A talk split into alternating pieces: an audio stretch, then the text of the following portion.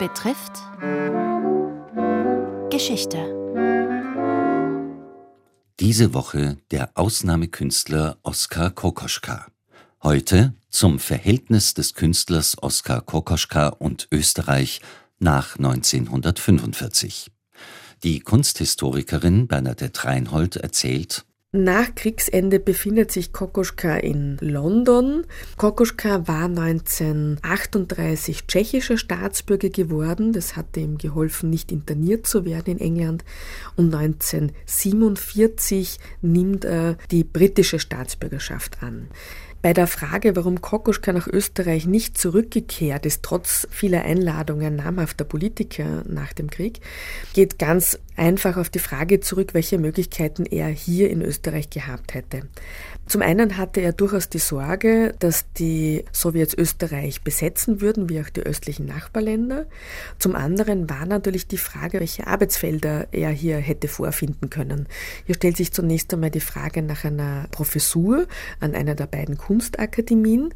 Und da muss man dazu sagen, dass Kokoschka zwar mit zahlreichen Ehrungen von österreichischer Seite bedacht wurde, auch von der Akademie am Schillerplatz, aber dass es letztlich eigentlich die Künstlerlobby und durchaus auch die Eifersucht verschiedener Künstlerkollegen, insbesondere Herbert Böckels, gegeben war, dass er nicht wirklich als Professor an die Akademie berufen wurde.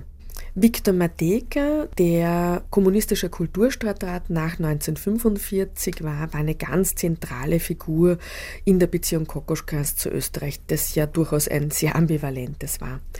Mateka wollte Kokoschka einerseits wirklich nach Österreich holen, als einerseits als Professor, was ihm nicht gelungen ist. Er hatte auch die Idee, eine Art Kunstschule zu gründen, die Kokoschka leiten sollte.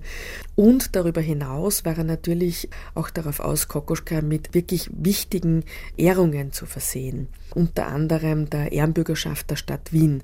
Wir wissen, dass nach 1945 hochrangige NS-Funktionäre im Kulturbetrieb, und hier sind wirklich sehr viele zu nennen, nach einer kurzen Phase der Demissionierung oder Entnazifizierung sehr schnell wieder an ihre Posten zurückgekehrt sind. Das war in Wien dieselbe Situation wie auch in Salzburg. Kokoschka war und blieb ein überzeugter Antifaschist, er hatte aber nach 45 wenig Berührungsängste mit ehemaligen Nationalsozialisten, insbesondere natürlich mit Friedrich Welz, der eine ganz zentrale Figur, ein Akteur im nationalsozialistischen Kunsthandel und im Kunstraub gewesen war. Friedrich Welz erweist sich als einer der zentralen Mittlerfiguren für Kokoschka in Österreich nach dem Krieg. Welz kam unmittelbar nach dem Krieg ins Kriegsverbrecherlager in Glasenbach, wo er bis 1947 inhaftiert war. Nach der Inhaftierung nimmt er sofort mit Kokoschka wieder Kontakt auf und bietet ihm an, einerseits als Ausstellungsmanager, würde man heute sagen, aber auch als Verleger von Werkverzeichnissen für Kokoschka aufzutreten. Man muss dazu sagen, Kokoschkas Werk war nach dem Krieg in alle Winde zerstreut durch die nationalsozialistische Kulturpolitik, also die Verfemung als Endate der Künstler.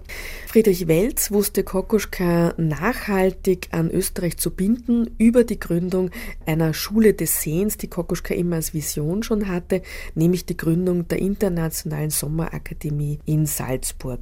Diese wurde begründet und Kokoschka hat zehn Jahre lang als künstlerischer Leiter diese dann auch wirklich zu einem Zentrum der Nachkriegsmoderne gemacht. Kokoschka kehrte definitiv nicht nach Österreich zurück.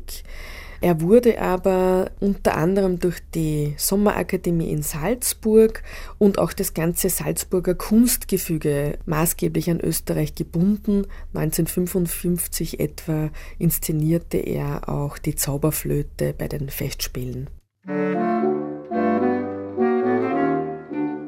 Sie hörten Teil 4 einer Reihe mit Bernadette Reinhold, Leiterin des Oskar Kokoschka Zentrums an der Universität für angewandte Kunst Wien.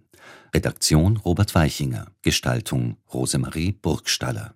Ein Hinweis, der Band Oskar Kokoschka und Österreich Facetten einer politischen Biografie von Bernadette Reinhold ist im Böhlau Verlag erschienen